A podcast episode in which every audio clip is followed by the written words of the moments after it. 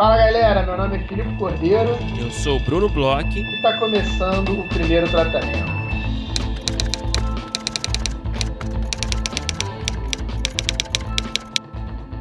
Fala, Brunão! Tudo bem?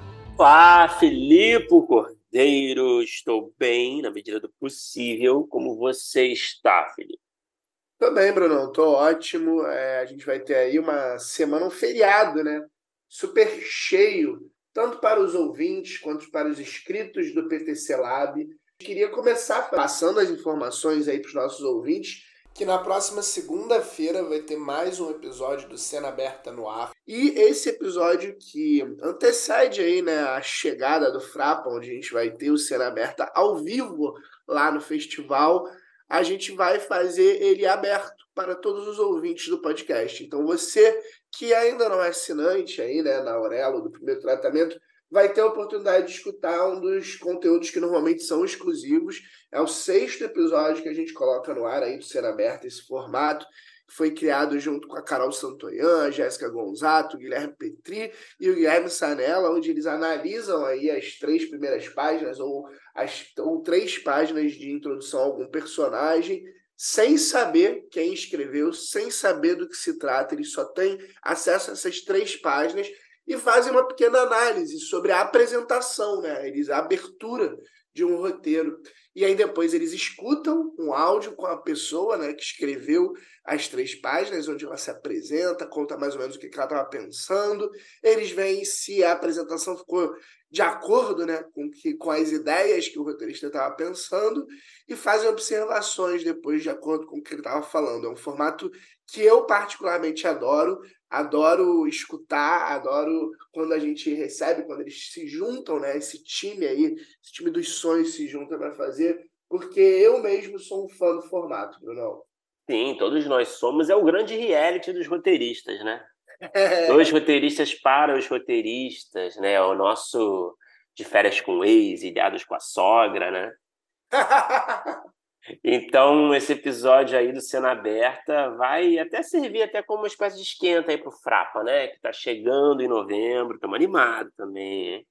É, estaremos lá, o Cena Aberta vai ter assim essa atividade né, no, dentro da programação do Frapa.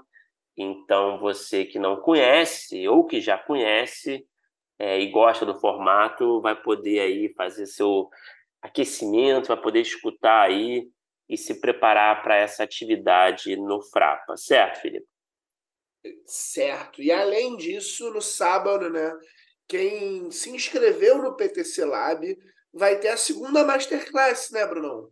Sim, exatamente. A segunda Masterclass, PTC Lab rolando a todo vapor, né? A gente teve, como a gente já falou, é, nas últimas semanas a gente teve é, a primeira, começou com a primeira aula, né, do Celso Tadei, da Gabriela Amaral, é, a gente teve o primeira, a primeira consultoria de roteiro, com, com a gente esteve lá, com os roteiristas, também teve a, a participação super ilustre aí do Del Cardoso, da Carol Garcia. E agora teremos aí a segunda masterclass do evento, lembrando que é uma masterclass aberta a todos os inscritos, tá? Não somente os autores participantes, do, selecionados, né? É, pelo laboratório. Então a gente vai ter aí a Masterclass Os Princípios do Antagonismo com o Caio Guerra. Caio Guerra que conversou com a gente até algum tempo aqui no podcast, você pode conferir o episódio com o Caio, que estava diretamente ali da, da Escócia, né? Conversando com a gente, onde ele estava. É, passou o tempo fora, estudando, dando aula, né? É, enfim, o Caio é um cara, um cara foda aí, cheio de conhecimento, vai, vai falar de um assunto muito interessante, é, a gente deu assim um pequeno teaser na conversa com ele, né? Então, dia 4 do 11, sábado agora, às 10 horas da manhã, os princípios do antagonismo com Caio Guerra. Todo mundo que se inscreveu no laboratório já recebeu por e-mail o link né, de acesso à aula, tá? Se você se inscreveu no laboratório e não recebeu o e-mail com o link, manda um e-mail para a gente, entra em contato com a gente nas redes que a gente te manda o link, tá bom? É, e é isso, a gente aguarda vocês aí nesse sabadão, às 10 horas da manhã. É, e quem teve na última aula do Celso e da Gabi é, deve estar ligado que as aulas são muito boas, teve bastante gente. Vamos ver agora, né? Que a gente está no feriado, mas essas aulas normalmente são muito legais, porque elas a gente faz aulas que elas são é, sobre um assunto, mas de forma mais geral. Elas servem muito para os projetos, né? Do PTC Lab, essa, inclusive, acho que vai ser bem importante. A outra também foi, inclusive, me ajudou muito para alguns projetos e, e essa próxima ida, então fica aí esse convite. Agora, Brunão, queria falar com você sobre uma coisa que é, vem acontecendo algumas vezes e, e, por todas as redes sociais a gente recebe mensagens. Eu recebi outro dia no Instagram e acabou que a gente recebeu um e-mail agora que é, eu acho legal a gente ler porque ele exprime várias mensagens que a gente tem recebido, que a gente recebe aí ao longo, eu acho que desde que a gente começou o podcast. Então, acho que é bem interessante a gente ler esse e-mail. A gente recebeu um e-mail essa semana do Lucas Dutra. Queria já dar um abraço para o Lucas Dutra e aproveitar para trazer o assunto para aqui que eu acho que é bem relevante e eu acho que não é só dele. Então, vou ler aqui o e-mail, Brunão, para a gente, para os nossos ouvintes e para você. É, o Lucas ele começa, eu vou ler todo aqui, que é curtinho e, e, a gente conversa sobre o assunto. Ele começa: Fala Bruno, fala Felipe, tudo bem? Antes de mais nada, quero dizer que sou grande fã do trabalho de vocês e acompanho o podcast faz tempo. Escrevo para fazer um breve desabafo. Ao longo dos últimos anos, tenho desenvolvido muitos projetos de longas e de séries, mas infelizmente não tenho conseguido andar com esses projetos no mercado. Me inscrevo em concursos, laboratórios e editais, mas nunca sou selecionado envio esses projetos para produtoras e muitos até respondem de uma forma simpática, dizendo que vão ler o material, mas depois desaparecem sem dar nenhum retorno. Sinto cada vez mais frustrado, como se estivesse preso numa maratona de rejeições e estou começando a perder a esperança de construir uma carreira como roteirista. Enfim, queria saber se vocês têm algum conselho bacana. Como posso me destacar? Como posso ter meu trabalho lido e levado a sério pelos players? Como posso conquistar oportunidades nesse mercado cada vez mais competitivo? Grande abraço, Lucas Dutra. Um belo desabafo aí, o Lucas ele, ele, abriu o coração para falar com a gente, mas é, é, é, o Lucas ele foi até muito sincero né, com as palavras dele. De novo, obrigado, Lucas. É, mas é um, uma constante, né? A gente recebe, a gente é, já teve esses papos nos eventos que a gente vai. Outro dia, de novo, recebi uma mensagem parecida até nas redes sociais. Queria saber, Brunão, você é, tem aí é, dicas, desabafos, questões que a gente possa falar para o nosso ouvinte? Cara, Lucas, cara, um grande abraço antes da gente começar aqui a conversa né, sobre o seu e-mail. É, eu é, entendo a sua dor aí, né, o seu desabafo. É, não é fácil ser roteirista, tá?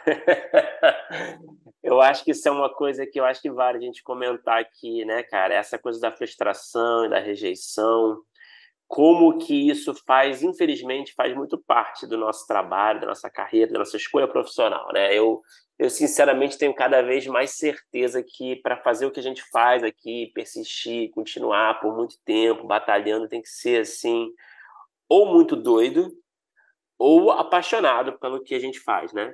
Apaixonado por escrever e pelo audiovisual, que, enfim, eu acho que é o caso da maioria das pessoas, né? Espero. Cara, é assim, eu não sei o que, que o Filipe, o que, que você, Filipe, tem assim de alguma dica prática, mas eu fico pensando assim, né? É, eu já me senti nessa posição que você, onde você está agora, Lucas, é, algumas vezes. Confesso que às vezes eu até me sinto assim também, às vezes fazendo um desabafo aqui também é, às vezes bate um desânimo. eu acho que isso é normal, sabe? Eu acho que a gente tem uma gangorra aqui, né, de emoções nessa nossa carreira, né? A gente se acha incrível e acha que nossos projetos vão ser realizados facilmente, e acha que a gente está escrevendo uma coisa que vai mudar o mundo e que vai todo mundo comprar e vai ser um sucesso. É, e às vezes a gente tem indicativos, né, indícios disso, a gente consegue avançar algumas casas, vai é, nessa corrida, digamos assim. E às vezes a gente se sente um idiota, né? Na maioria das vezes a gente se sente um idiota, é rejeitado pra caramba, essa coisa de mandar e-mail para player, para produtor, e, né, com o seu roteiro, com o seu projeto, esperando um retorno positivo, esse retorno nunca vem, enfim. É uma gangorra, cara. A gente sempre vai se sentir nesses. É, nesse, nessa curva, né? Que sobe, que desce, enfim. Então isso é natural, tá? É, você sempre vai se sentir assim, tá? Da minha perspectiva, mesmo se você conseguir, né? É, um certo, uma certa estabilidade de carreira, em algum momento você vai se sentir assim. Não sei se o Felipe concorda comigo. É, mas em termos práticos, cara, o que, que eu acho que dá para ser feito, né? Eu acho que você está fazendo muito bem tentando aproveitar as oportunidades do mercado, né? Você está desenvolvendo seus projetos, você está escrevendo seus projetos em concursos, laboratórios editais. A gente sabe que é difícil, né? Projeto ser selecionado nessas oportunidades. A gente tem também rodada de negócio, né? Que você sabe, né? Provavelmente, Lucas, que a gente faz aqui no, no primeiro tratamento já tem alguns anos e tem outras rodadas que rolam também. Claro que essas rodadas nem sempre, né? é, vão ser garantia de nada, enfim, vão ser apenas uma oportunidade de você mostrar seus projetos e conversar com, com players interessados, né? Mas, enfim, então eu acho que você está fazendo assim, já está acertando de tentar, eu acho que é tentar, é, falo de experiência própria aqui também, é, a porcentagem de, de acerto, né, de, de sucesso de projetos meus que eu coloquei em laboratórios, em concursos, editais é muito pequena. então, sei lá, eu acho que para cada é, 10 inscrições, talvez uma é, você vai ser bem sucedido aí, né? Então eu acho que isso é uma, é uma métrica que talvez a gente tenha que se acostumar um pouco às vezes, né? Que é meio trágica, né? É, mas assim, além dessas iniciativas que rolam, que eu acho que você está tentando fazer esse esforço, né? Que eu acho que faz muito bem, e eu acho que tem que continuar fazendo, que alguma hora vai entrar, essa bola vai entrar no gol. Eu acho que uma coisa que eu tenho feito ultimamente com projetos pessoais é tentar pensar em mídias é, um pouco mais palpáveis, assim, projetos mais viáveis de serem realizados. Porque é isso, acho que a gente está sempre nessa desenvolvendo, eu me identifico com isso que você falou também, a gente está desenvolvendo projetos de séries, de longas, que em algum momento a gente se pergunta, tá, eu estou anos desenvolvendo isso, meses mergulhado nesse projeto e esse projeto, quais são as chances dele acontecer? Um projeto caro, né? Uma bíblia de um projeto super ambicioso, de uma série, quais são as chances de fato disso sair do papel, né? Então, às vezes você tem a sensação de que eles nunca vão ser realizados esses projetos. Então, assim, a dica que eu dou, que eu tento empregar também na minha, na minha vida profissional, é, é tentar pensar em mídias mais viáveis de se realizar um projeto. Por exemplo, podcasts, né? A gente tem falado aqui às vezes é, webséries, é, por que não fazer um curta? É, será que seu projeto dá para fazer um longa com ele, um longa de poucas locações, de poucos atores, que você possa reunir uma galera, né? Eu acho que é legal ter uma galera também que está junto de você. É, eu acho que o teatro pode ser uma boa forma também é, de realizar os seus textos, né? Acho que a gente tem essa vantagem como autor aqui, né? que a gente somos os profissionais que trabalham no risco, né? Talvez os únicos na, na nessa nossa indústria, mas a gente origina, né? A gente somos os únicos também que originam nossas ideias, né? Então a gente tem essa qualidade, digamos assim, né? Então, por que não, talvez, é, se aventurar no teatro é, ao lado de amigos atores, é, amigos que se interessam também pelo teatro, para tentar produzir um texto, fazer acontecer, montar esse texto e quem sabe se funcionar, se der certo, se ficar legal, né? Outras pessoas vão assistir, às vezes pessoas no mercado, que acaba servindo também como um belo portfólio, né? Então eu, eu, eu vejo assim, talvez é isso. A minha dica seria essa, tá? Pensar numa viabilidade, em vez de beleza, você está tentando realizar esses projetos por algum tempo, não está rolando projetos mais assim difíceis entre aspas, mais caros, talvez mais ambiciosos por que não talvez experimentar, deixar eles um pouco de lado, tá? E experimentar é, escrever uma peça que dê para realizar, já pensando na realização, tá? Escrever uma peça já com atores em mente, com amigos, enfim. Pensar num podcast que dê para produzir e todos esses formatos que eu falei agora, eu acho que talvez seja é, um caminho aí. Eu não sei o que você acha, Felipe. Cara, eu concordo. É, eu acho que é uma profissão, principalmente no início, de muita resiliência. É, o que acontece com o Lucas acontece com muita gente. É, a gente conversou aqui com, acho que mais de um roteirista falou isso, mas eu não lembro quem foi que falou é, exatamente é, essas palavras, mas a gente conversou com alguém, não sei se você lembra, Bruno, que falou que é, entende que é uma, uma profissão que demora mais ou menos uns 10 anos para você Sim. começar a se estabelecer. É, o Lucas Paraíso, se eu não me engano, foi quem deu esse tempo exato, que pareceu um tempo bem realista também.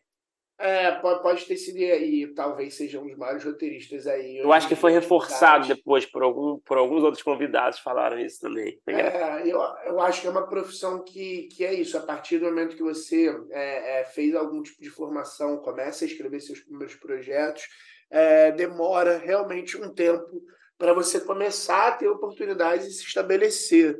É, infelizmente é assim, eu acho que é um problema de mercado isso, é, as oportunidades, a forma e assim é, é, é, hoje em dia trabalhando né, do outro lado da bancada, é, eu acho que é, de certa forma me, me preocupa um pouco, eu vou fazer até uma meia culpa do outro lado da bancada que eu acho que a, a gente tem clientes, né? que eles cobram muitas coisas, mas eu acho que tanto os canais quanto os produtores deviam ter é, um pensamento é, um pouco mais é, é, inclusivo, principalmente para quem está começando de alguma forma, porque eu acho que de vez em quando é muito louco isso.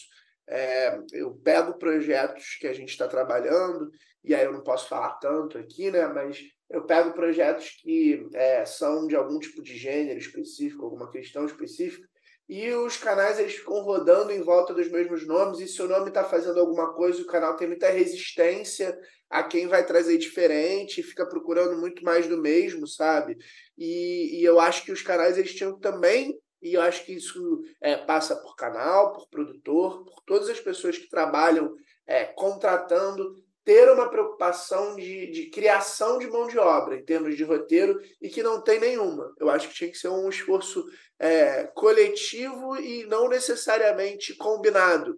Tinha que ser uma coisa consciente que os canais tinham que se preocupar, é, porque eu já vi mais de uma vez a gente ter, a gente a gente está aqui no podcast, a gente está muito próximo de muitos roteiristas, muito, muitos roteiristas bons, muitos roteiristas que ganham prêmios e que, é, às vezes, quando eu vou bater na porta de um canal aí, tirando o Filipe, depois eu falo um pouco sobre a minha experiência, mas como produtor, é, é muito difícil emplacar.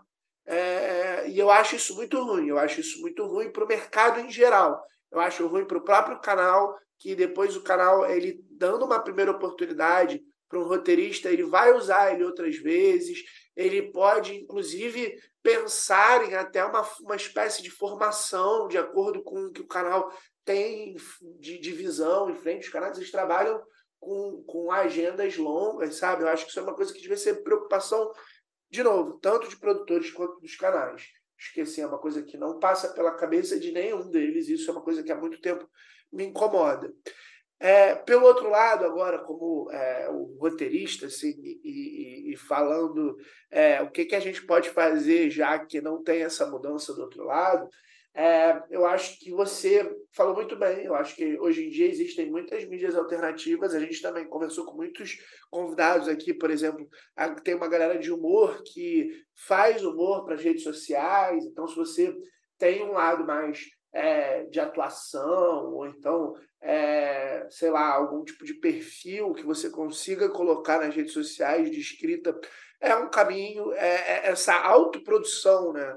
É, se for viável, eu acho que sempre é um caminho. A gente aqui tem um podcast, eu acho que podcasts são caminhos interessantes, teatro é um caminho interessante, teatro tem muita é, é, peça de até de faculdade que a galera precisa de texto, você pode fazer uma dupla com alguém que está fazendo. Acho e a gente conversou recentemente, até para comentar isso, a gente conversou recentemente com o roteirista Succession, né?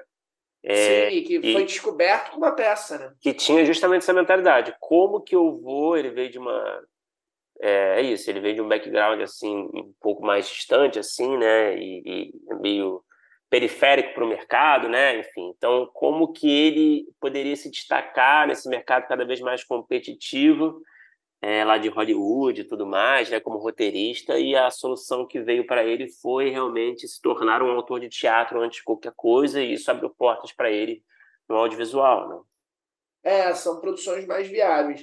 E outra coisa que eu sempre falo também quando perguntam para mim é, é que é, é, isso, é uma profissão de resiliência, então você tem que continuar batendo nessas mesmas portas, indo nos eventos, participando das rodadas. Eu sinto que as produtoras, como é, de mais ou menos o início da pandemia para cá, é, e aí a gente se coloca também nesse lugar, aumentaram os números de rodadas de eventos com rodadas de negócios, muitas produtoras elas têm utilizado as rodadas de negócios para receber projetos, entre aspas, não solicitados. É muito raro uma produtora poder receber qualquer tipo de projeto por e-mail, não pode nem abrir muitas vezes o e-mail, as produtoras nem abrem porque tem questões, for parecido com alguma coisa que está acontecendo lá, tem toda uma questão jurídica.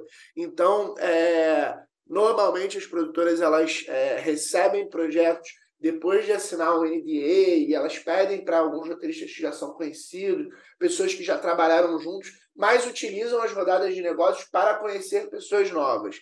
Então é legal participar do máximo de rodadas de projeto, é, o máximo de rodadas de negócios possíveis, estar nos eventos, conversar com outros roteiristas é muito importante também, é, não só com produtores, é, ter, ter a oportunidade de conversar com um roteirista que você curte o trabalho. É, muitas vezes assim é muito, muito, muito difícil, quase impossível. A gente tem aqui é, quase 300 episódios no ar e, eu confesso que eu não me lembro algum roteirista que debutou com um projeto próprio. É, talvez mais, os mais próximos disso tenham sido os do Cangaço Novo, e mesmo assim eles já tinham feito outras coisas, mas não tão grandes quanto o Cangaço Novo. Não foi um processo assim muito suave também, né? É, muito foi um processo rápido, né? Como a gente entendeu então, na entrevista com eles, né? E, e, tinham feito outras coisas, né, Bruno? Então, assim, é muito. É, um roteirista que de verdade acredita, e, e não estou dizendo sobre a qualidade da obra, tá?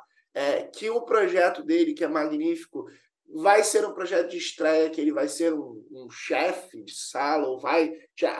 Tirando o longa, o longa é um pouquinho diferente, é, até porque existem editais, existem coisas assim. Mas, por exemplo, um projeto de série para um canal, eu diria que é quase impossível. É, é, é muito improvável e quase impossível.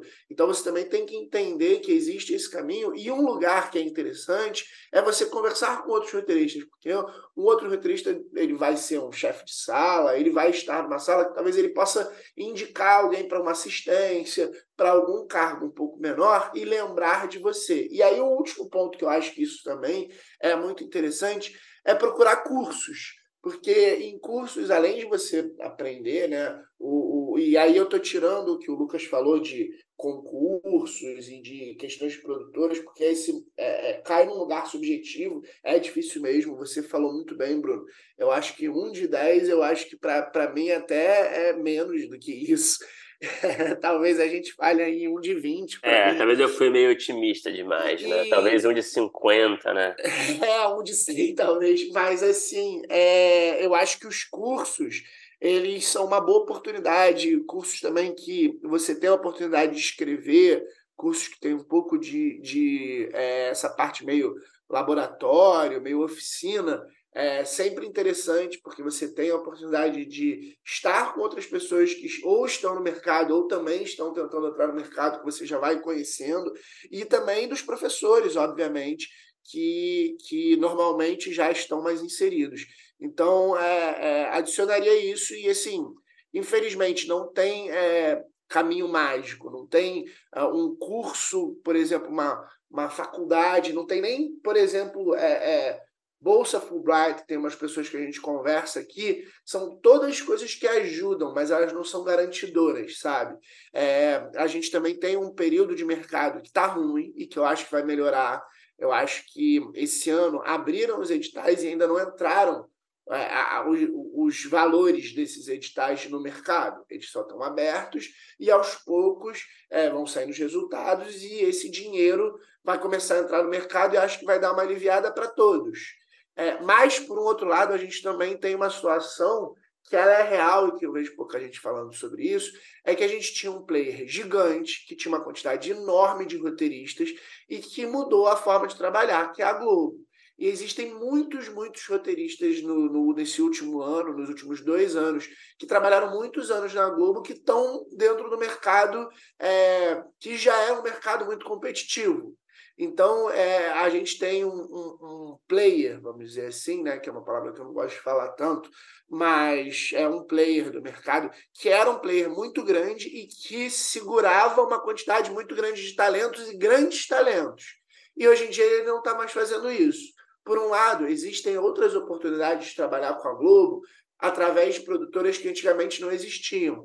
Mas, em compensação, existem muitos roteiristas, diretores e criadores que eram da Globo que estão no mercado que está tornando um pouco mais difícil. E eu não estou fazendo nenhum juízo de valor, não estou dizendo se é melhor, se é pior, se tem que contratar, se não tem que contratar mas é uma situação, uma realidade de mercado atual que está tornando o mercado mais competitivo ainda, porque a gente pega um lugar, uma casa produtora que tinha muitos talentos, tinha um time com 20, 30, 50 roteiristas talvez, e diminui para 5, 10, 15 que seja, a gente tem um inchaço de mercado. Então, assim, é, acho que as coisas vão melhorar para os próximos anos. Acho mesmo, assim, não estou querendo ser poliano e, ou poliana, né? É, é, muito por conta, inclusive, de questões de governo, estão já falando em, em, em para os streamings, mas é uma coisa que já demora naturalmente e está demorando um pouco mais. Então, assim, é, é, é, de vez em quando é triste falar, mas é a realidade. E é isso, resiliência, continue. Eu acho que uma outra coisa também é quando tiver as oportunidades, as primeiras oportunidades, principalmente, talvez elas não sejam as mais incríveis, mas dá tudo de si. É, é uma, uma primeira oportunidade é abrir uma porta, é, é uma chance que você vai ter para galgar outras coisas. E outro dia eu conversava até com um produtor sobre isso, que às vezes a, a pessoa é, mais brilhante é, numas, nas primeiras oportunidades, assim, é, às vezes até fica um pouco para trás do cara que é, vai entregar muito de qualquer forma, vai cumprir os prazos e vai correr atrás das coisas e sabe escutar é, é, num primeiro momento, principalmente. Ele falava assim: depois que você vai se provando no mercado, beleza, você pode, pode e deve até é, querer ser um pouco mais ouvido ou galgar um pouco mais de coisa, mas ele, ele falou que muitas vezes no primeiro momento você vê pessoas que parecem que chegam, talvez até por conta dessa quantidade de é, cursos e formação, etc., que, que bombou aí, acho que desde, sei lá, talvez de, da lei do audiovisual até hoje foi só aumentando, é, acha que chega muito pronto quando às vezes não está, sabe? Então acho que são essas as dicas que dá para dar. E, e, e continue, persista. É, vá participando, vá mandando para os concursos, vá participando é, nas rodadas, vá é, fazendo curso, vá escrevendo e vá conversando com as pessoas do mercado, inclusive roteiristas, porque às vezes eu acho que as pessoas é, tentam muito um produtor, tentam muito alguém que conhece um canal e esquece dos roteiristas também, sabe, Bruno? É, é isso, Filipe. Eu acho que foram algumas dicas aí. Não sei se vai ajudar, mas a gente a gente torce para que sejam úteis, né? E em resumo é isso. É muito difícil, mas tem que se, se manter firme aí nessa luta. Mas é um mercado, é um mercado que é existe. Um, é um mercado e é isso. Continue escrevendo aí todas as oportunidades tente experimentar com outros formatos, outras mídias mais viáveis, faça conexões, faça cursos, vá a eventos e, e socialize esses eventos, também. fique ligado nos editais, enfim, é uma mistura de várias ferramentas aí que você tem à disposição. Então, eu acho que, assim, por um lado é isso também, né? Eu acho que nunca tiveram tantas ferramentas, né? É, Mas talvez é nunca isso, esteve é o, tão competitivo. É o bom e o ruim, né? Exatamente. Agora, Filipe, vamos falar é, da nossa convidada de hoje. Hoje é um episódio especial. É, a gente, esse episódio aqui foi gravado, essa entrevista foi gravada ao vivo ali no Rota, né, nesse festival é, incrível, tão importante aí para o nosso mercado. É, a gente agradece mais uma vez é, a galera do Rota por esse convite. A gente teve o prazer de conversar com a grande Suzana Lira.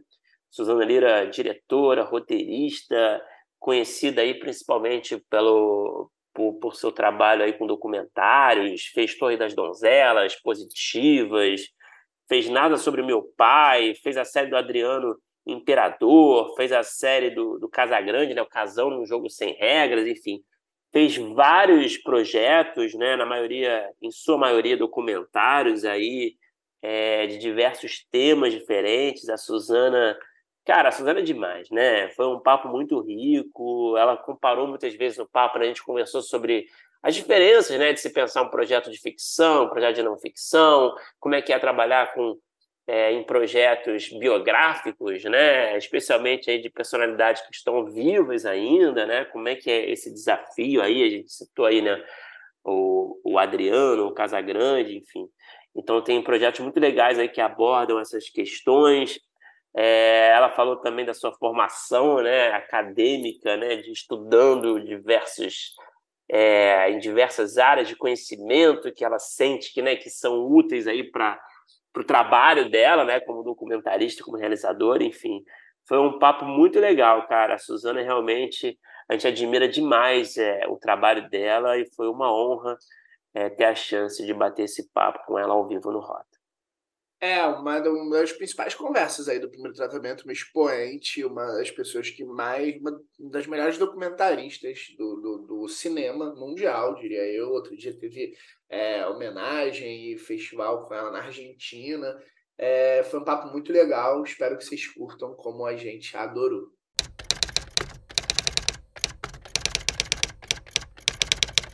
Queria começar o papo falando um pouquinho da sua formação, formação muito complexa, né? é, que você, além de cineasta, né, você tem especialização em filosofia, tem direitos humanos, direito internacional, biopolítica criminal, psicanálise. É, eu queria entender um pouquinho assim do raciocínio por trás dessa busca, né, dessas áreas de conhecimento é, tão diferentes que acho que até se complementam, né, é, de certa forma. E queria entender assim, foi uma é uma busca é, no campo profissional que você sente que essas, esses conhecimentos vão agregar é, na sua carreira como cineasta. Eu queria entender o que, que você é, pensou, o que, que você pensa, né? por que, que você foi atrás de tantas áreas é, diferentes.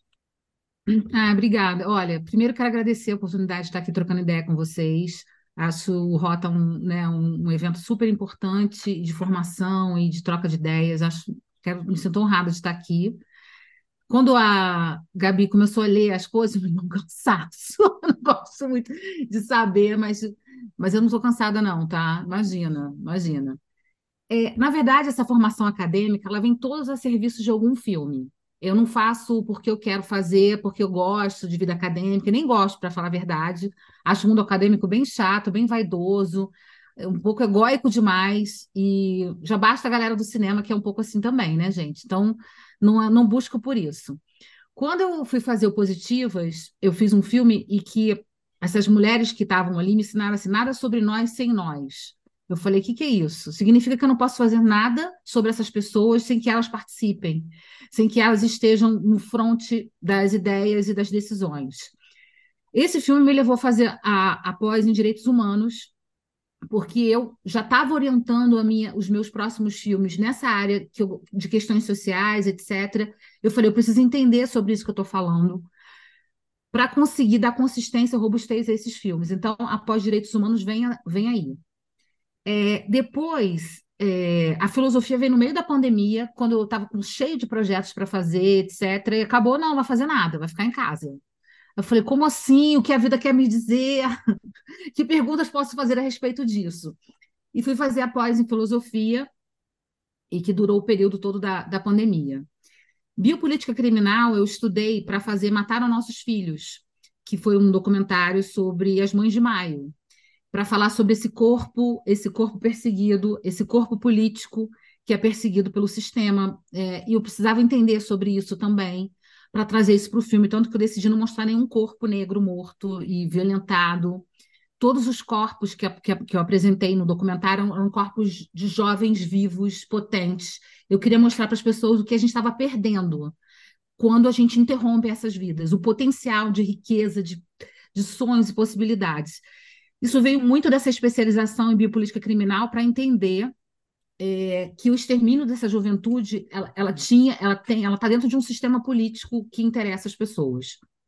Então, as decisões fílmicas elas partem muito desse conhecimento acadêmico, Porque no momento que eu entendo e aprofundo esse conhecimento, eu passo a tomar decisões de narrativa cinematográfica a respeito do que eu estou fazendo.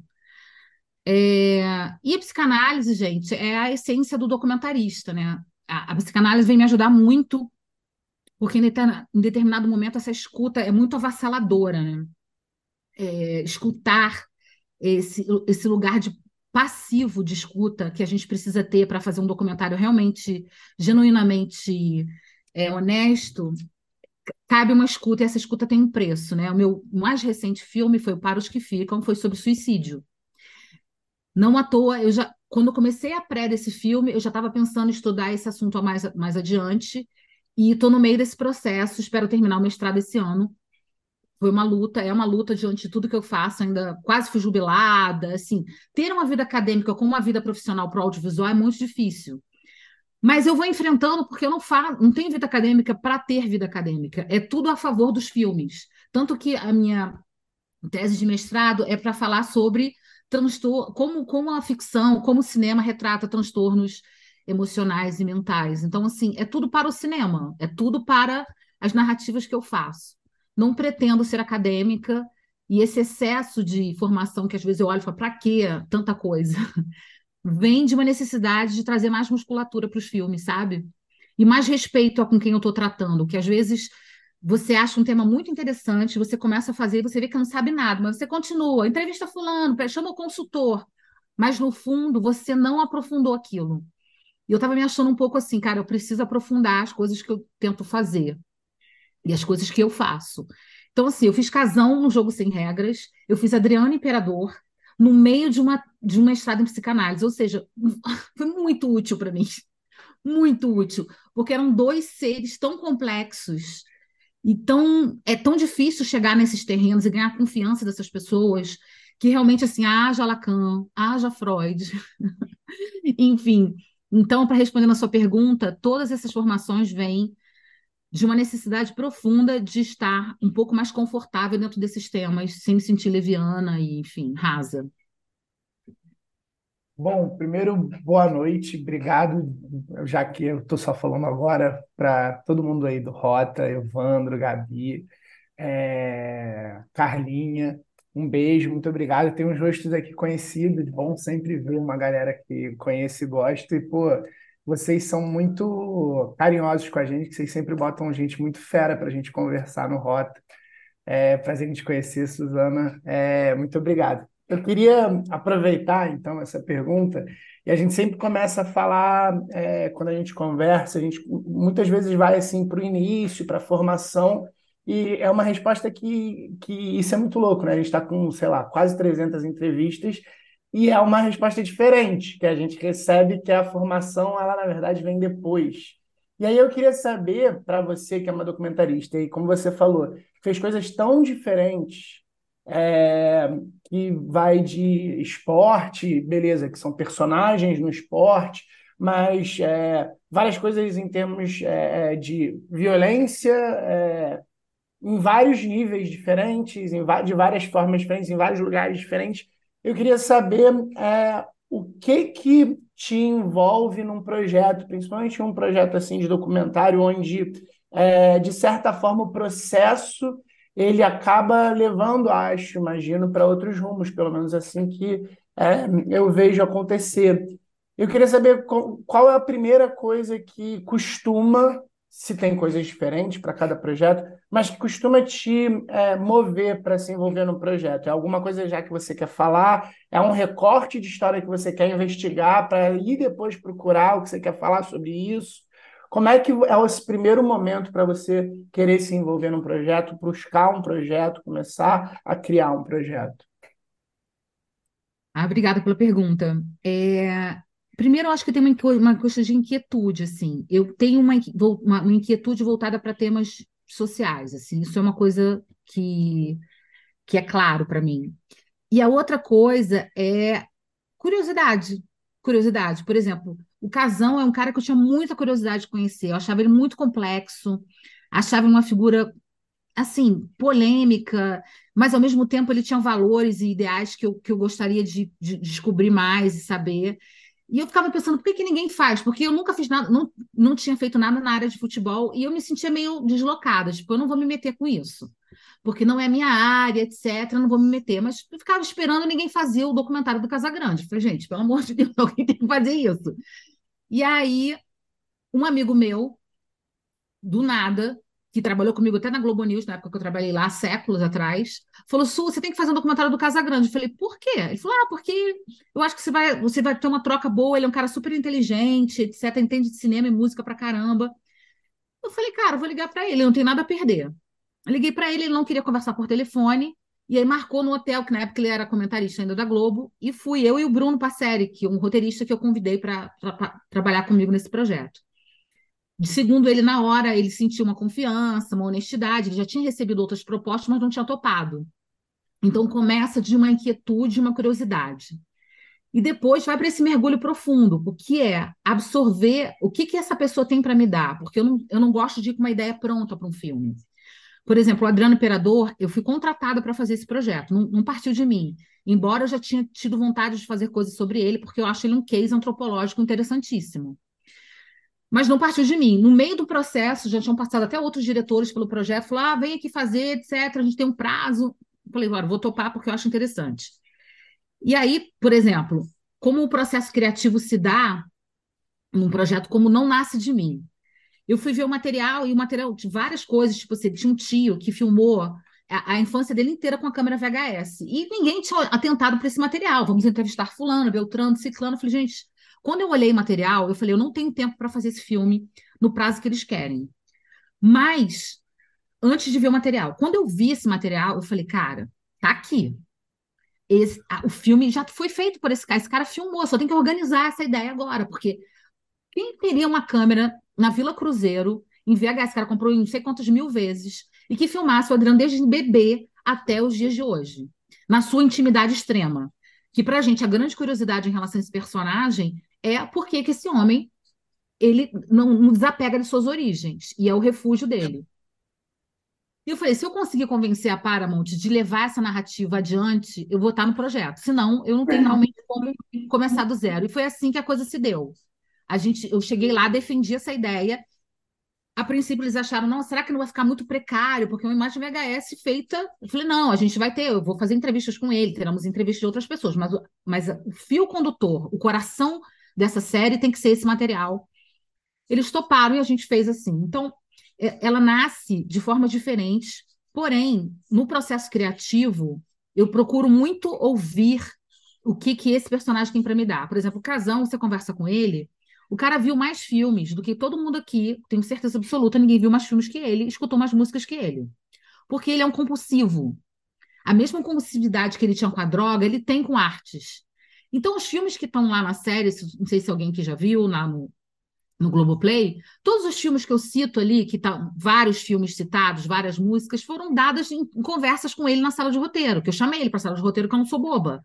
Eu falei, cara, esse cara tem todas as referências, não vou ficar inventando eu.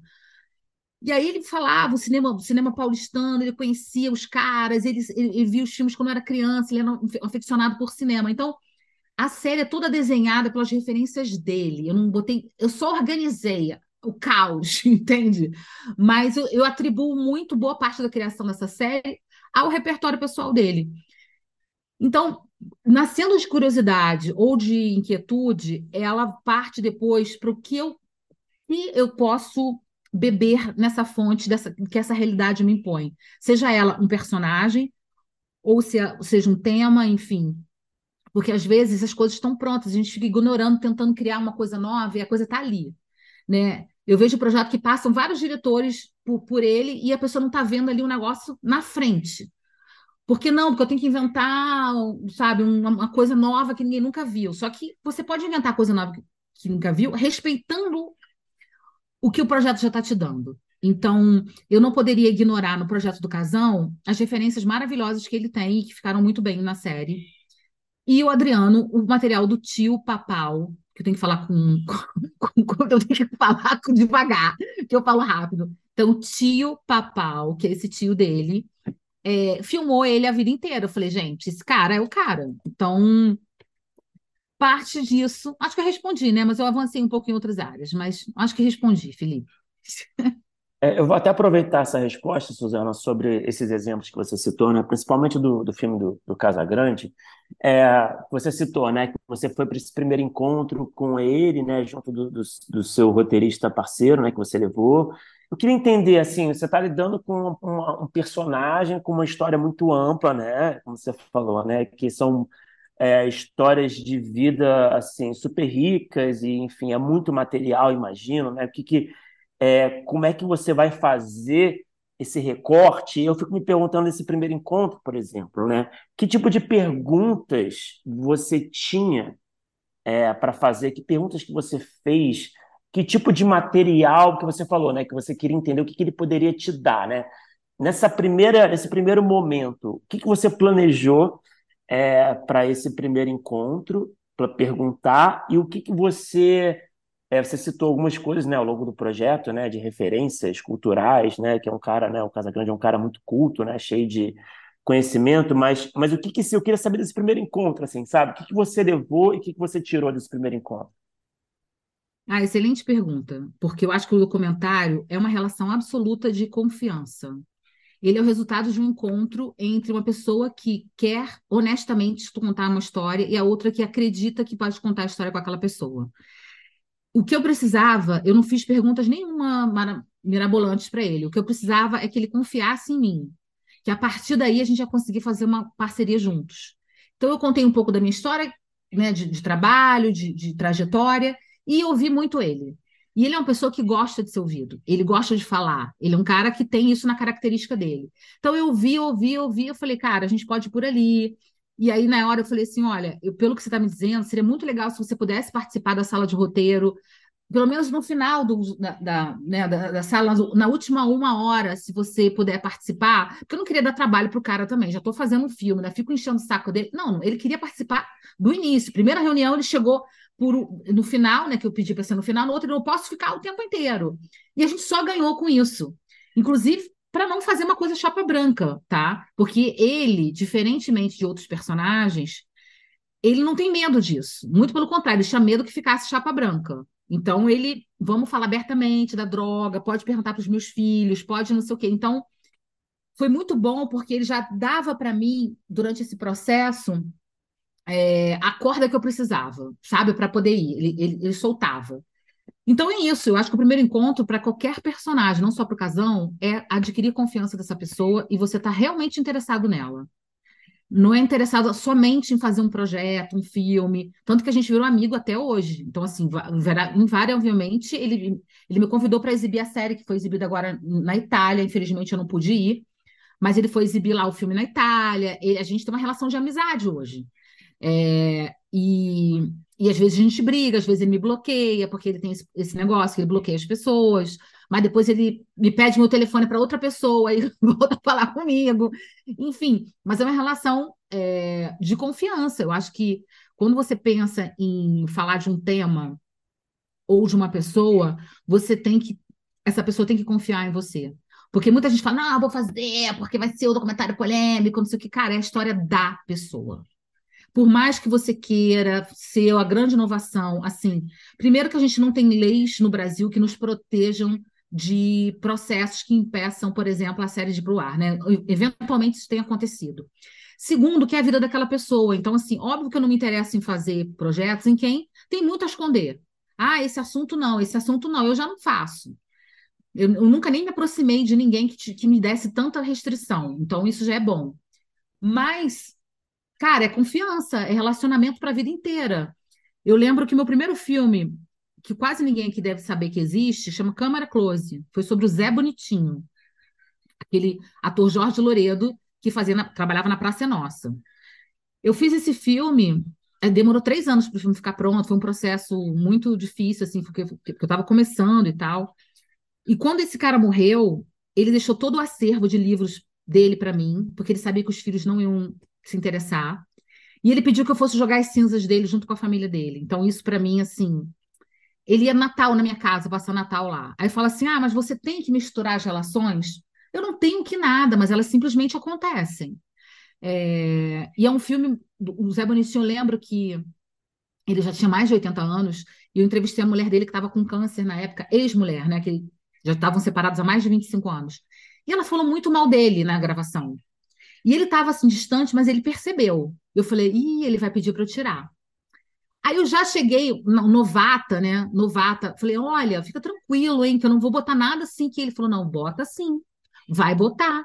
Porque ela tem direito de falar mal de mim. Eu vacilei com ela. Esse filme é também para me conhecer.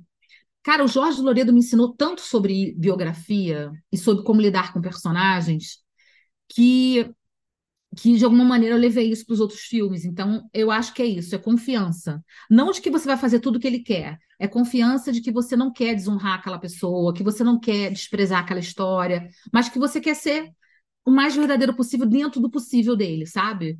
Eu acho que essa é a preocupação que você tem que ter no primeiro encontro com o seu personagem. Suzana, e aí, ainda aproveitando também as coisas que você falou sobre seu grande envolvimento é, nos, nos filmes, seja com os personagens, seja com é, ir fazer um mestrado sobre o assunto.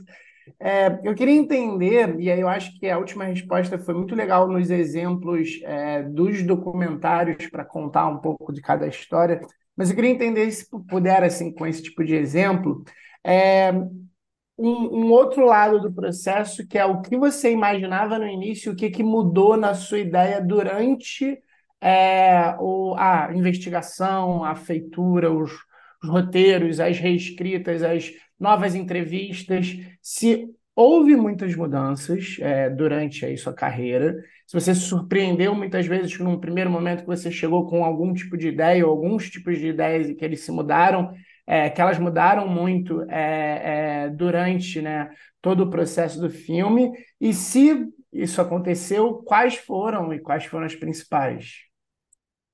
Nossa, essa é pergunta mais difícil, porque todos mudaram muito. Porque, assim, quando você vai fazer um projeto, né, todo mundo aqui que quer fazer um projeto, a gente escreve um projeto, né? Ele é um projeto ainda que eu chamo escrito, para você conseguir captar recursos, enfim, para você convencer as pessoas que você vai fazer aquele filme. Então, aquele primeiro projeto, ele não, não tem a profundidade, o envolvimento com o personagem, que é uma coisa que eu não gosto muito de fazer, que tem gente que fica lá com o personagem anos e anos e anos, e aí depois vai botar o projeto. O Casão, por exemplo, é um cara zero paciência. Ele é um cara super generoso, mas ele não tem paciência. Então, eu meio que fui fazendo as coisas meio em paralelo para ele não sentir que o tempo estava passando, porque demora, tudo demora.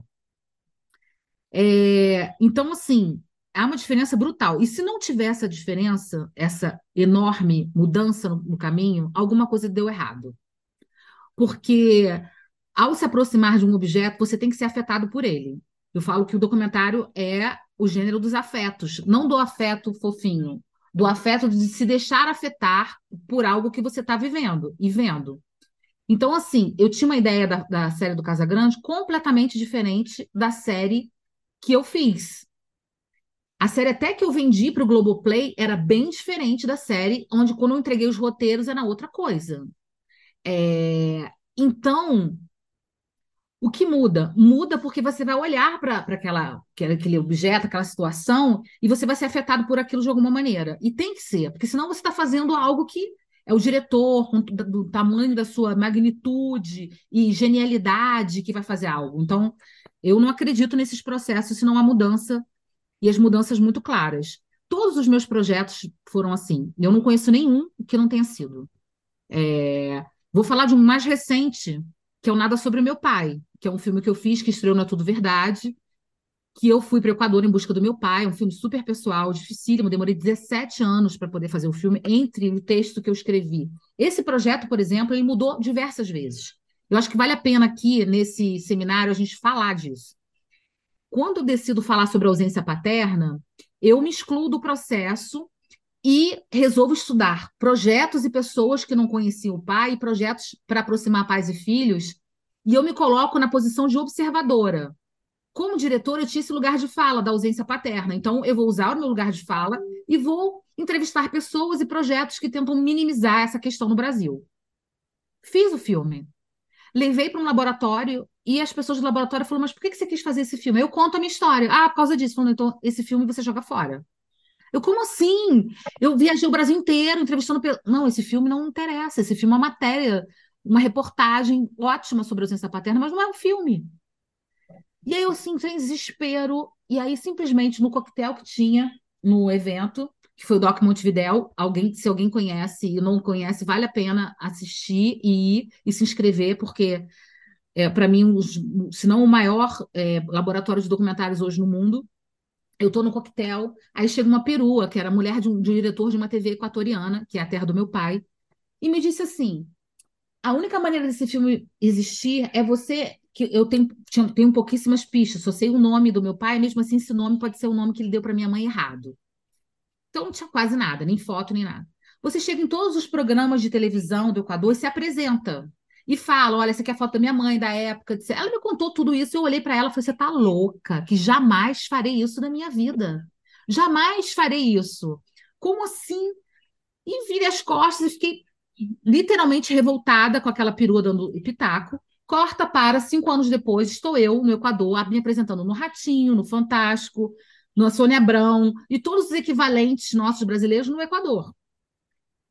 E, e, porque eu brigava, porque eu não queria fazer um filme em primeira pessoa. E realmente eu consegui não fazer um filme em primeira pessoa, mesmo sendo uma história pessoal. É, não sei como, mas conseguia. Porque eu vou teimando até o último momento também contra mim mesma. Mas foi um filme que mudou. Eu fiz um outro filme. É, eu acho que o que teve a mudança mais radical foi esse, porque eu cheguei a fazer um filme, tem um corte desse outro filme. E se você corta para esse filme meu, não tem nada a ver com nada, entende? Então, porque eu fui afetada por algo que me cruzou meu caminho em relação a esse filme. Então, assim, a perua me irritou? Me irritou. Mas eu conversando com meus amigos, eu falava, gente, você acredita que ela falou isso? Todo mundo, gente, mas é genial essa ideia. Você tem que fazer isso. Eu falei, gente, mas pega a sua câmera, faz metalinguagem. Aí eu fiquei, caramba, é isso, metalinguagem, cinema, o cinema filmando o cinema. E aí eu consegui encontrar um conceito que eu ficasse confortável dentro dele, é, e consegui fazer o filme, que para mim é o melhor filme que eu fiz na vida. Acho que foi o que mais teve mudança, porque eu não sou do tipo que tem o meu filme aqui e ninguém vai se meter com ele. As pessoas têm que se meter no filme, né? Então, é, é, se pudesse dar um exemplo para não ficar aqui horas, que eu poderia falar de 15 filmes que mudaram radicalmente, o mais radical foi esse. Ah, teve uma mudança, desculpa, mais radical ainda. Essa foi que, eu, que a ideia era assim: eu botava um anúncio nos jornais, ia nos programas de televisão, deixava um e-mail e um telefone para caso alguém conhecesse esse cara que veio ao Brasil, que poderia ser meu pai, as pessoas entrassem, entrassem em contato. E, obviamente, ao encontrar esses homens, eu faria um teste de DNA para descobrir quem era meu pai. Tô dando um puta spoiler do filme, tá? Ah, não deveria fazer isso, gente. Merda, não segura minha língua. Mas está dando mais vontade de ver. É verdade. Ah, que bom. Mas assim, é, as coisas mudam no meio do caminho. Eu não vou falar o, o final, que eu não posso dar spoiler. Mas é isso. As pessoas ligavam, recebi vários e-mails, vários telefonemas. Fui encontrar com caras que vieram ao Brasil naquela época, que poderiam ser meu pai. Ah, Evandro, é, acabou de passar no Cine BH. Eu vou estrear o filme no, no EDOC, agora em Equador. E eu não sei ainda qual festival no Brasil vai estar, mas eu prometo dar notícias para o Rota e se, se, vocês me seguirem nas minhas redes sociais, especialmente no Instagram, que é onde eu estou mais, me sigam lá que vocês vão saber quando o filme vai ser exibido no Brasil logo. E aí, ao longo do filme, eu passo por esses caras e muda completamente a minha ideia de filme vira outro. O meu objetivo lá, ele se torna algo que vai se dissolvendo na paisagem, nas histórias.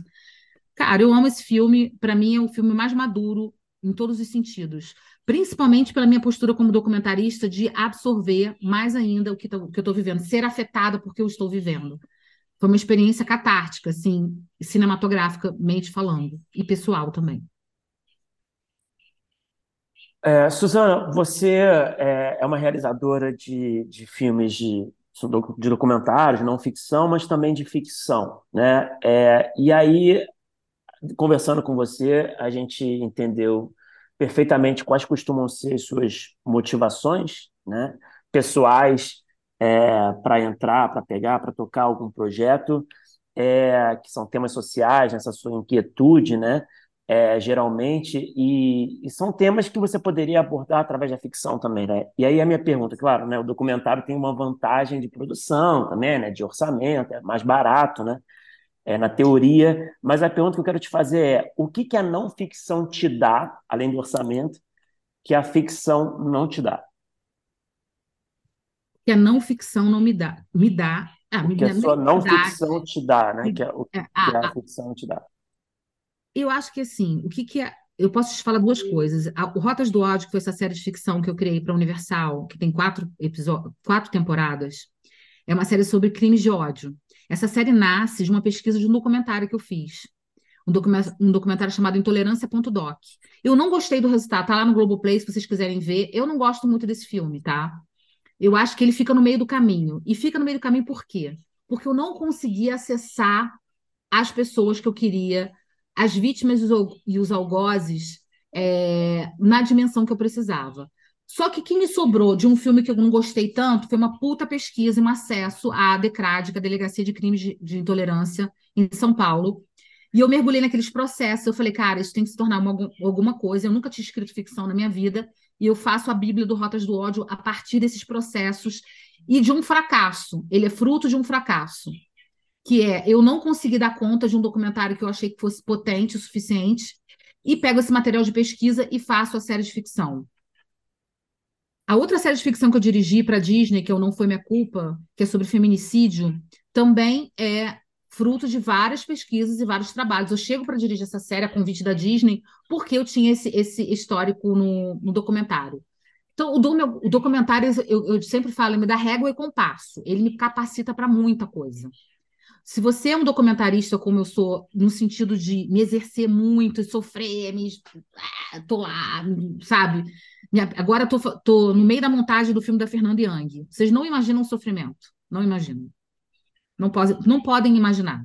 Do que é tentar traduzir uma pessoa tão complexa e tão artística, e é, é muita responsabilidade. Eu, eu quase não durmo quando eu penso nisso. Mas, ao mesmo tempo, o documentário ele me dá uma substância, uma musculatura, que é uma palavra que eu adoro usar, é, porque eu falo que o documentarista ele tem que ter duas características: querência e rusticidade. Você tem que querer muito e você tem que resistir, porque vão te dizer que você não vai conseguir. Porque é tudo muito difícil, porque o documentário não dá público, porque o orçamento do documentário é sempre mais baixo. Só que um documentarista, ele é um cara tão. Eu, sinceramente, assim. É... E aí eu olho para os meus colegas documentaristas, eu admiro eles tanto, cara, porque é, é assim, é pesquisa, é estudo, é relação de confiança, e você está na corda bamba o tempo inteiro, porque depois que você faz isso tudo, você não tem um distribuidor que quer distribuir seu filme, porque não dá dinheiro. O canal fica enchendo o saco para te pagar uma licencinha baratinha. Enfim, para você conseguir para festival internacional, se você não tiver um grande agente por trás, uma distribuidora que acredite muito em você, você acaba também não indo. Então, assim, é uma vida marginal dentro do cinema, mas que eu adoro. E eu me sinto, e eu olho, assim, eu acho que o documentarista Cara, ele é um, um, cara muito especial dentro do cinema. E, a, e vou te falar que o documentário me capacitou para todas essas coisas. E eu vou te falar dois filmes de ficção que são meus próximos filmes agora. Eu vou fazer a Clarice Herzog, mulher do Vladimir Herzog, por conta da minha história toda com um documentário sobre ditadura militar. Então, eu vou fazer a minha ficção sobre Clarice Herzog. E vou fazer sobre Inês e, é, Etienne Romeu, que foi a mulher que sobreviveu à Casa da Morte por conta da minha.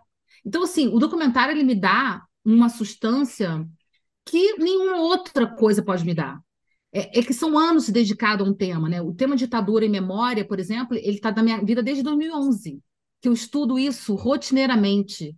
Eu estudo, por exemplo, na psicanálise que eu estudo, eu estudo os efeitos dos traumas, como as gerações são afetadas por esses grandes é, momentos históricos violentos, como a minha geração foi afetada, e como, por exemplo, o fato de eu não conhecer o meu pai, e muitas famílias no mundo, na América Latina especialmente, foram é, separadas. O que, que uma geração inteira sofre com isso? O que, que os filhos do Herzog sofreram com vendo o pai sendo.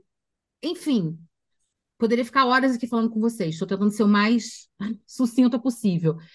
Mas o documentário é isso. Ele me dá mais do que régua e compasso. Ele me dá a legitimidade e me chancela para projetos incríveis. Então, assim, os próximos projetos de ficção que eu vou fazer estão totalmente ligados aos que eu, as, as, a minha trajetória como documentarista. É, durante a resposta, eu ia até te perguntar se era um movimento que você tinha mais vontade de fazer, e você está falando já sobre dois outros filmes. E aí eu fiquei curioso para saber, é, quando você é, vê uma história É, e agora, e principalmente com, com, com isso que você falou agora, dessa também esse olhar para a ficção, é, você é, tende a já olhar para fazer um documentário para depois, porque todas essas, essas ficções que você trabalhou, é, pelo que você falou, né, inclusive as duas, elas vêm muito é, de experiências suas pregressas, principalmente com os documentários. É, você já tem um olhar de recorte que você pensa que pode ser melhor uma ficção ou melhor um documentário? É, sempre a gente falando em tratando de, nas ficções, trabalhar histórias reais também, assim. E, e, e, e, quando você nota isso, tem algum motivo? Porque eu fiquei com a impressão um pouco, e aí eu posso estar errado, dessas histórias que você falou, que me parece que os documentários, pelo menos que você trabalhou, você trabalhou numa visão um pouco mais macro. E parece que essas ficções elas vão para pequenas histórias dentro de uma coisa que no documentário você trabalhou de uma forma mais macro. É isso? É esse lugar? É só uma impressão? É uma impressão, porque o Torre das Donzelas, por exemplo, foi um eu estava pesquisando sobre resistência feminina à ditadura militar no Brasil. E aí era tantas coisas, Ceará, Minas, São Paulo, sei o quê, até eu chegar no recorte do recorte do recorte, que era uma cela dentro de um presídio. Eu resolvo falar sobre esta cela. Então, assim, eu trabalho esse micro também no documentário, que eu acho até mais legal, que você consegue aprofundar muito. O Intolerância, ele peca, ou esse documentário meu, porque eu acho que ele tenta ser macro. Porque eu tentei pegar, por exemplo, a, to, as atividades da DECRAD, que era lutas entre. Era a, combater as gangues de punks e skinheads que se matavam em São Paulo, torcida, racismo e um outro tema que eu não vou lembrar agora. Mas eram quatro temas. Eu acho que. Ah, é, homofobia. Tem, cada, cada era como se fosse quatro curtas, cada um falando de uma coisa. Eu acho que se eu tivesse eleito uma coisa, elegido uma coisa, talvez eu tivesse feito um filme melhor. É, então, por exemplo, quando eu fui fazer a ficção, eu já pego um, uma, uma questão que são os skinheads e eu, eu aprofundo aquela gangue de skinhead e a luta daquela delegacia para combater aquela gangue que vai até o, que vai até o fim da primeira temporada. Então, eu, é, é isso. Não acho que é, acho que macro, micro. Eu acho que a ficção ela te dá, e aí eu vou te falar, ela te dá um orçamento para você fazer, que é uma coisa que eu me ressinto muito no documentário, que é que é isso, né? A gente, a gente pode fazer. Eu estava vendo agora o, o, documentário do Michael Fox, não sei se vocês viram, Michael Jake Fox, na Apple. Porra, que inveja, cara. Aquele orçamento maravilhoso, aquela câmera, aquilo tudo rico, sabe? Eu falo, gente, por que, a gente não leva? Por que, que você não dá um dinheiro não tem documentário no Brasil que custe 5 milhões, um longa, porque ninguém quer pagar. Então, assim, como fazer melhor?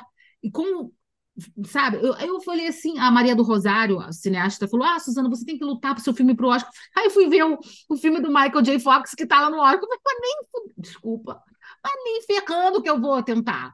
É humilhação, eu não vou atrás de humilhação. Então, a ficção, ela te dá um dinheiro que, que, que o documentário não tem. E o que, que esse dinheiro se transforma? Não é só o orçamento para você gastar. É, aquela história você consegue contar de uma maneira que atinja mais, maior número de pessoas.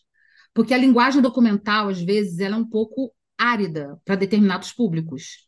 E eu gosto de fazer documentários áridos, mas gosto de fazer o Mussum, por exemplo, que é um documentário que extrema comunicabilidade. Queria ter tido mais dinheiro para fazer? Queria. Ia ficar muito melhor com tudo, mas não tive. Tive que me virar com o que eu tinha e fiz. Clara Estrela foi a mesma coisa sobre Clara Nunes. Nossa, essa mulher, esse documentário, cara, eu tinha que rodar o mundo e tal, mas eu tinha pouquíssimo recurso para fazer. Mas fiz, me orgulho desse filme. Então, assim, eu acho que quando você chega na. Eu queria muito que os documentários tivessem metade no orçamento de uma ficção. Eu acho que a gente faria. Seria, assim, os maiores documentaristas do mundo. Porque a gente tem pessoas com grandes ideias, a gente tem, a gente sabe fazer, a gente estuda para fazer. Só que realmente é massacrante. Você pega agora os editais do Paulo Gustavo, não sei se alguém que entrou. É, o orçamento no Rio de Janeiro era um milhão para fazer um documentário. E eu entrei com o documentário do Boca Livre, que é um, um, grupo musical, não sei se vocês já ouviram falar, mas tem 40 anos de existência. Só de direitos de música que eu vou pagar são uns 300 mil reais. Mas arquivo que eu vou comprar, bota uns 400 mil reais. O que, que sobra? Eu trabalho para fazer documentário, porque a pessoa não junta, como diz a minha mãe, não sabe fazer conta de padaria, porque se fizesse conta de padaria, desistia. E eu não estou aqui para fazer ninguém desistir, não, tá, gente? Eu estou dizendo aqui que os documentaristas são os caras mais incríveis do cinema. Mas a gente precisa juntar para a gente conseguir políticas públicas que apoiem mais esse gênero. Então, assim, eu obviamente vou ter que repensar todo o desenho de produção desse filme, porque eu não vou poder pagar 30 músicas nem comprar 20 minutos de arquivo. É um exercício constante de viabilização das coisas. Isso não deve acontecer só no documentário, não. Acontece na ficção também, mas é diferente. Então, eu acho que para a gente continuar firme e forte, a gente tem que brigar por essas políticas públicas que atendam mais à realidade, para a gente conseguir fazer realmente documentários incríveis. É, eu, eu, realmente me lamento de não ter mais recursos para fazer, porque eu acho que não só eu, como outros documentaristas que eu conheço e outras, faríamos obras muito mais relevantes e que alcançaria muito mais público. É, Suzana, a gente, eu não sei quanto tempo a gente tem, Gabi, mas vou fazer uma pergunta aqui, acho que depois a gente pode ir para o bloco final, talvez, e depois a gente, a gente é, faz as perguntas da galera, se tiver, o que, que você acha? Tá.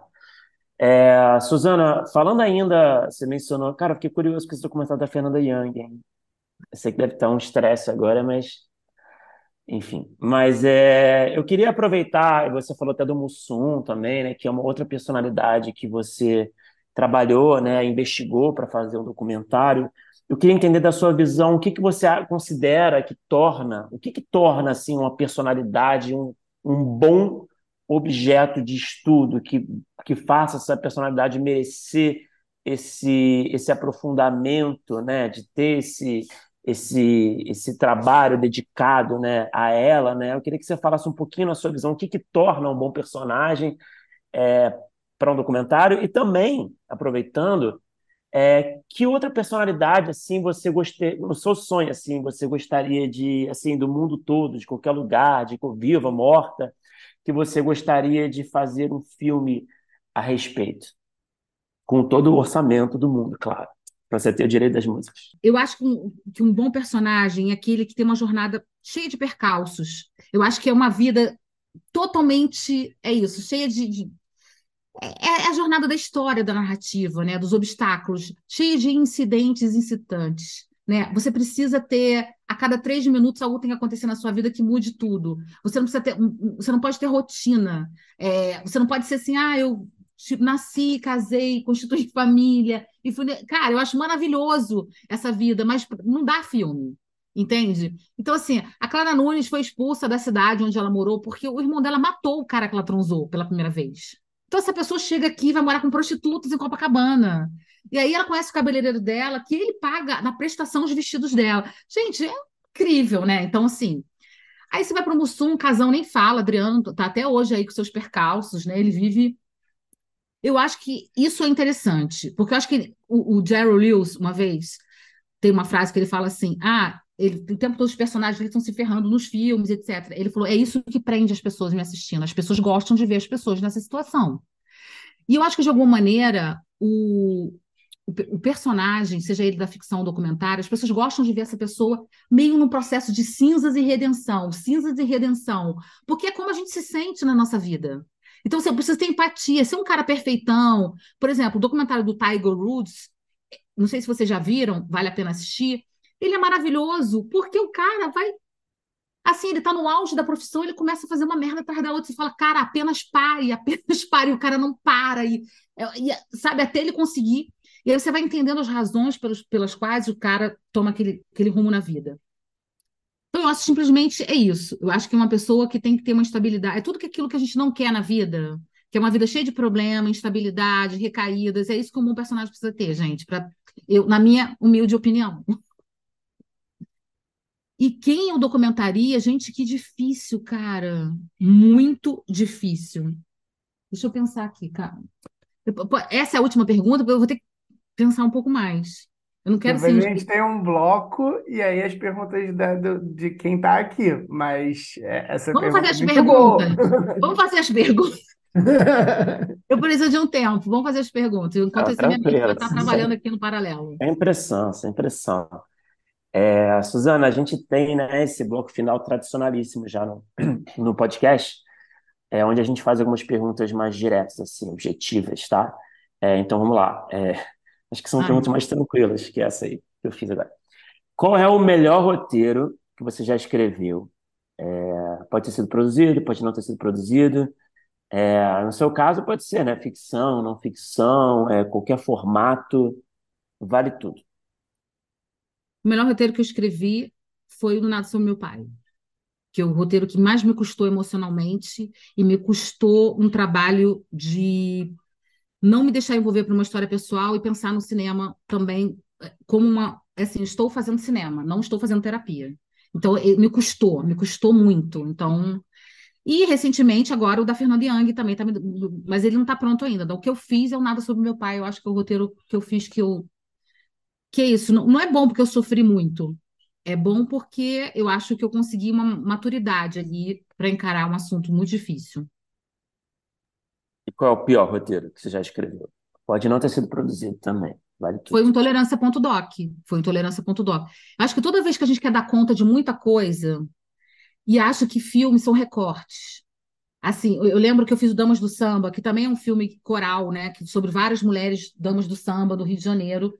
E aí tinha Beth Carvalho, tinha Clara Nunes, tinha Dona Ivone Lara. Aí uma vez eu estava num debate, aí a pessoa falou assim: "Ah, por que que você não falou mais da fulana de tal?" Eu falei: "Gente, essa fulana de tal merece um filme só dela. Eu estou fazendo um recorte aqui pequeno. Então, assim, vamos no recorte, que a gente está bem no recorte. Então, o pior filme é aquele que eu decidi tentar abraçar o mundo com as pernas e, para mim, não rolou. Intolerância.doc. Suzana? Assistam, tá no Globoplay. Depois me mandem comentários pelo Instagram. E Suzana, o que que você assistiu? Aí pode ser nacional estrangeiro, pode ser também qualquer formato, pode ser doc, pode ser ficção também. É, pode ser série, pode ser longa, que quando terminou você pensou, pô, eu queria ter escrito isso, ou eu queria estar envolvida nisso. Ai, tanta coisa, nossa, que tanta coisa, muita coisa. Esse do Jay Fox foi, o Michael J. Fox foi um que eu fiz, o Tiger Woods foi outro que eu, que eu pensei. Aí eu basicamente fico querendo ter feito tudo. Tem uma série muito fofinha, que é muito popular, que é do Colin em preto e branco. Vocês viram essa série?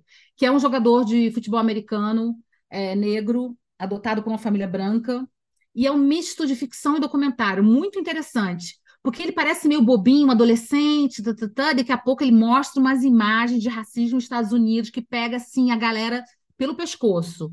Eu queria muito ter feito aquilo também. É... Ah, várias coisas eu queria ter feito, várias. Eu queria ter feito Amores Perros, aquele filme mexicano, é um filme que me marcou profundamente, assim. Eu saí do cinema e falei, pô, eu queria fazer essas coisas. Até hoje não consegui fazer. Mas muitas, muitas. Muita coisa. E, Suzana, para terminar o bloco aqui, tem algum projeto pessoal assim que você quer muito realizar, que você ainda não conseguiu realizar, que está no topo da sua lista de desejos? Sim. É, tem um livro é, chamado O Peso do Pássaro Morto. É, talvez algumas mulheres aqui tenham lido. Eu falo mulheres porque algumas esse, esse livro marcou muitas mulheres, assim. Eu consegui comprar os direitos desse livro, vendi o meu rim, consegui. Mentira, mentira, não foi tão assim. Comprei os direitos desse livro que milagrosamente estavam, porque a gente tem uma pessoa no mercado que compra todos os direitos do livro, mas não faz nada, entendeu? E são livros maravilhosos. Eu fico assim, quase cometendo um atentado na casa da pessoa. Eu falo, larga esses direitos aqui, me dá. Da Aline Bey, exatamente. E a, quando eu li esse livro, eu fui tomada por uma catarse, assim, tipo, cara, isso aqui é tudo que eu vi sobre as mulheres durante toda a minha vida. E aí a gente mandou agora para o fundo setorial, aí, enfim, é, não acho que vai rolar, porque não sei se vocês viram a lista de produção de cinema do, do, do fundo setorial, parece a Forbes, só as grandes produtoras levaram, eu botei na minha, que não é Forbes nem nada, enfim. É, então, botando todos os editais. Esse é o meu sonho de consumo e de realização pessoal. É, eu convidei a Isabel Teixeira, estou dando mega spoiler aqui nesse negócio, hein? Para ser a protagonista. E eu tô, ela está encantada com o livro, ela já conhecia o livro. Eu falei, eu não vou convidar ninguém que não tenha lido esse livro, que realmente não esteja apaixonado por essa história. E aí eu vi, li alguma matéria, alguma coisa que ela tinha lido esse livro. Eu falei, cara, eu vou falar com ela, se ela topar, vai ser tudo. Então, assim, eu tô dormindo todas as noites sonhando com isso, enquanto o Fernando Young me atormenta. Eu estou querendo fazer O Peso do Pássaro Morto, que é um livro dificílimo, é uma história complexíssima, mas eu também não ia me meter em nada bolinho, né? Sendo quem eu sou. É... quero muito fazer essa história. É, bom, Suzana, pô, maravilha, muito obrigado. É, eu acho, não sei se a galera tem perguntas aí, se, se tiverem perguntas, por favor, mandem aí no chat para a gente já encaminhar aqui para a Suzana. Ou o pessoal pode fazer direto também, não sei como vocês acharem melhor, trio rota. É, e aí, enquanto isso, Suzana, eh, teve alguma resposta da. Cara, eu, eu olhei para o céu e pedi a Deus uma resposta. Aí, vou me mandar aqui rapidinho para pegar a resposta. Eu falei, Senhor, quem poderia ser? Aí, rapidinho, rapidinho, rapidinho. A pessoa cheia de improvisações. Ai, meu Deus, vai cair tudo aqui. Aí me veio essa figura aqui, ó. Frida Kahlo. Eu queria ter sido amiga dela, na verdade, né? O filme seria uma consequência disso. Mas eu queria muito que essa mulher confiasse em mim, que ela me contasse histórias. Eu tenho vários livros da Frida, realmente é uma coisa que eu amo.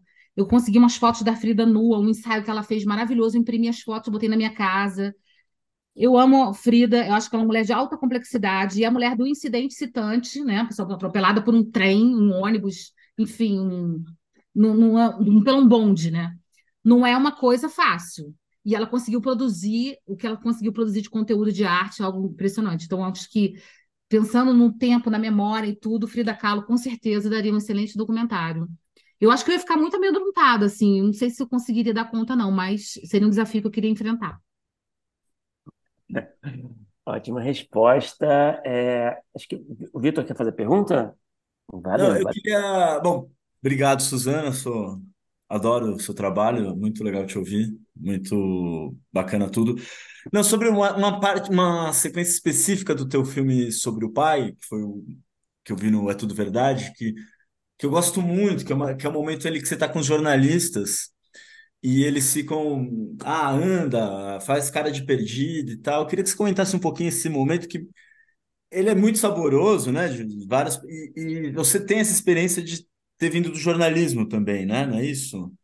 Eu queria Sim. saber como é que foi você estar tá ali como uh, personagem de uma matéria jornalística, porque ele depois no filme eu acho que aquilo é, é muito um dispositivo, talvez, enfim, uma maneira de contar um pouco também, né? De, de uma maneira bacana de nos conduzir o jornalismo, mesmo até ironizando um pouco o jornalismo, né? Assim, acho que enfim, se você pudesse comentar um pouquinho sobre isso, achei que seria legal. Ah, é legal você ter falado desse trecho, porque no Cine BH agora as pessoas gargalhavam tão alto nesse trecho, e eu não tinha ideia de que era tão engraçado, mas é muito engraçado. É muito engraçado. Eu fiz de costume, né? Eu fiz de costume.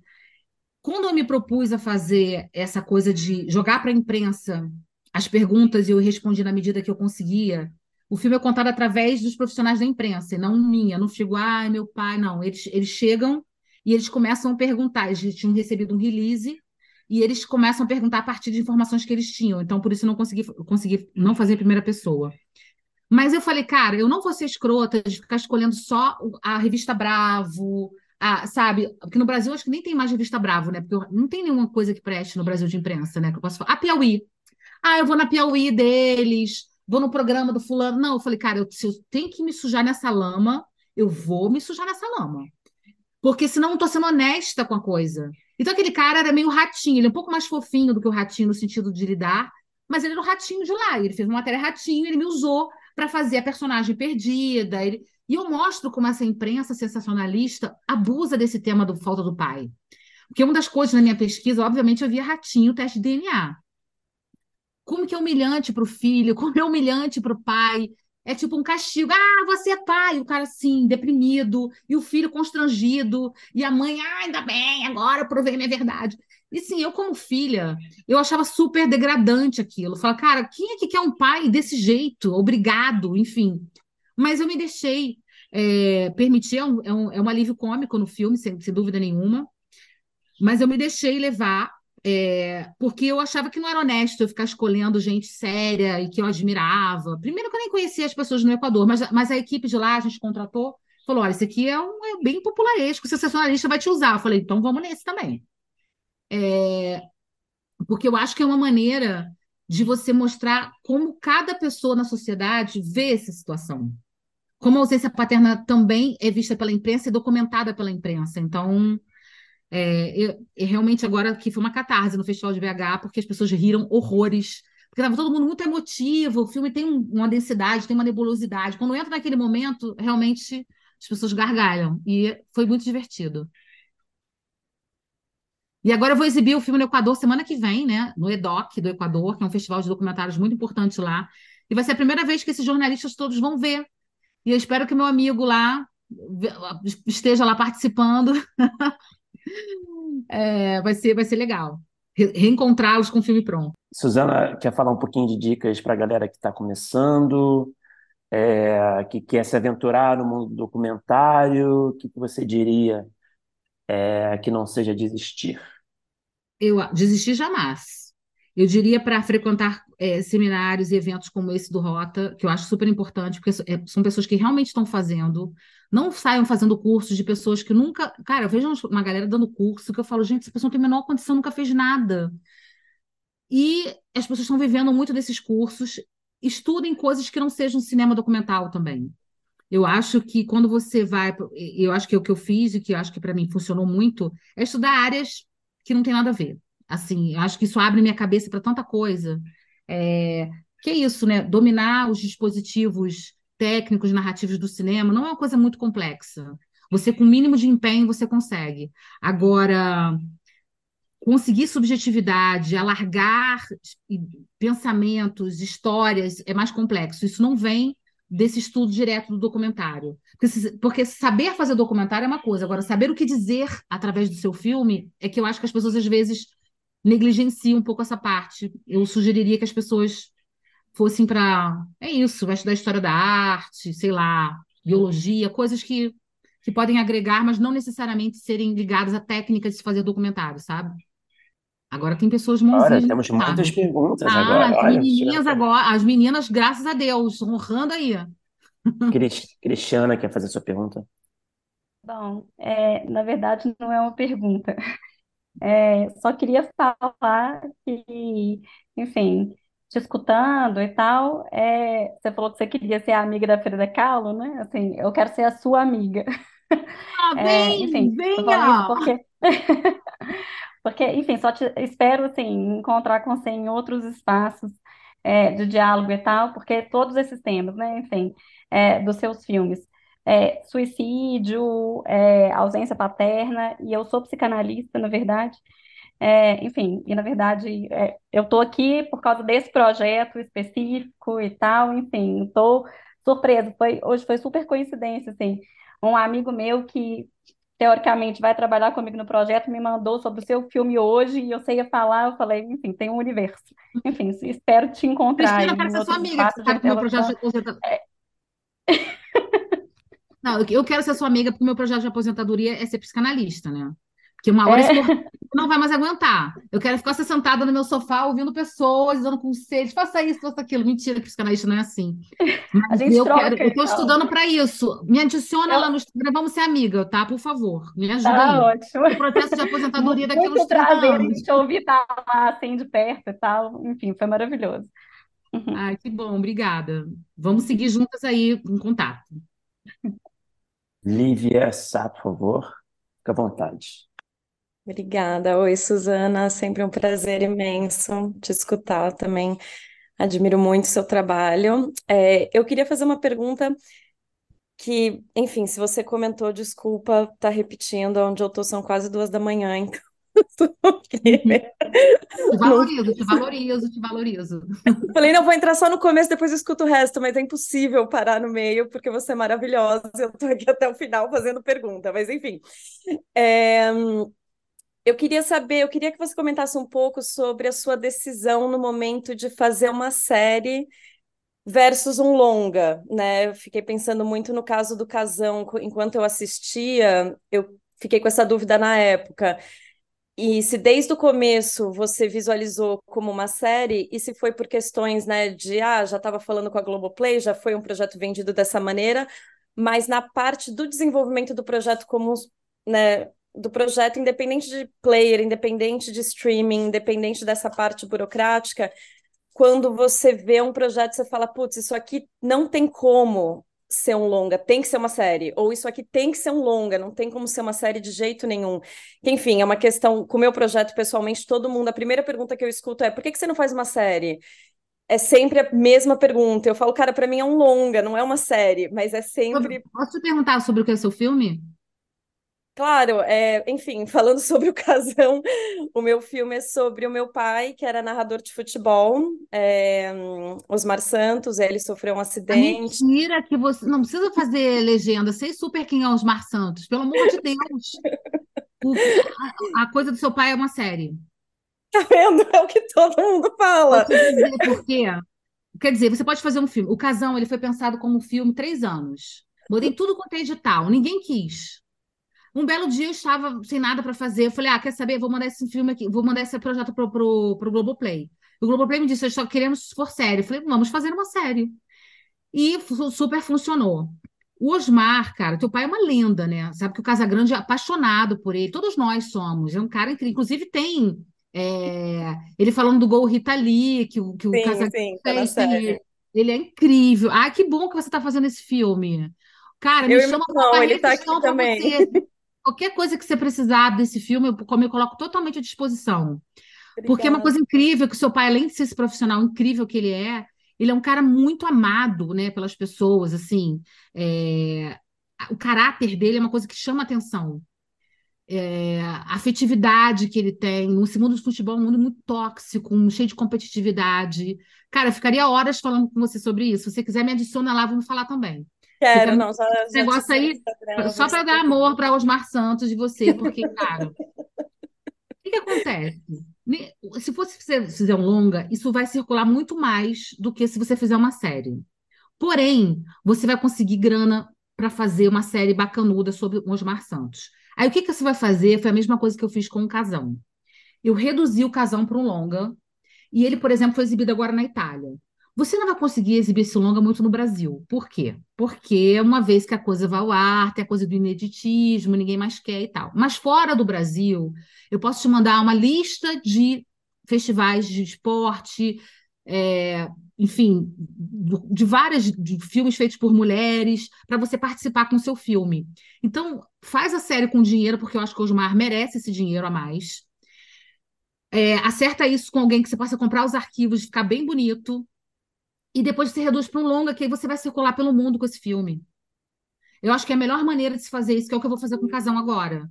O Casão, como longa, foi exibido no Festival de Aruanda, aqui no, no, no Brasil, e na Itália, em Ascoli, onde trabalha. E agora que eu vou começar esse circuito de festivais internacionais. Então, não inviabiliza.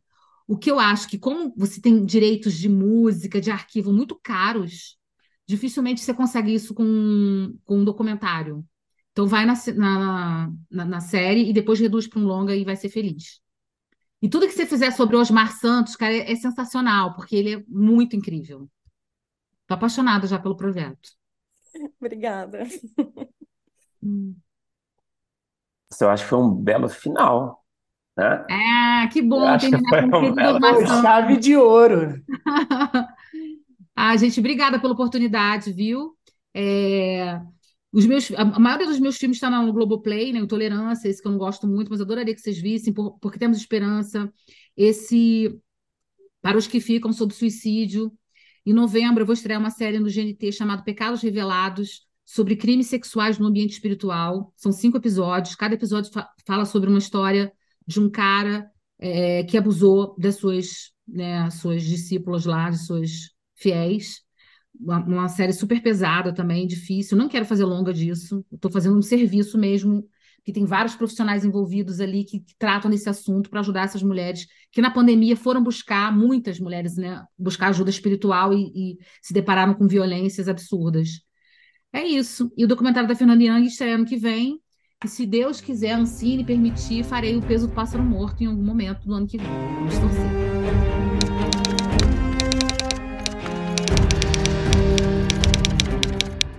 Opa, chegou até aqui? Muito obrigado por escutar. Conheça a nossa campanha de apoio na Aurelo em escute.orelo.audio barra primeiro tratamento. Por lá você pode ganhar recompensas exclusivas e nos ajudar a continuar conversando com os nossos roteiristas favoritos. Tem dicas, comentários ou sugestões? Fala com a gente pelas nossas redes sociais e não se esqueça de assinar o feed do primeiro tratamento pela Aurelo. Até a próxima!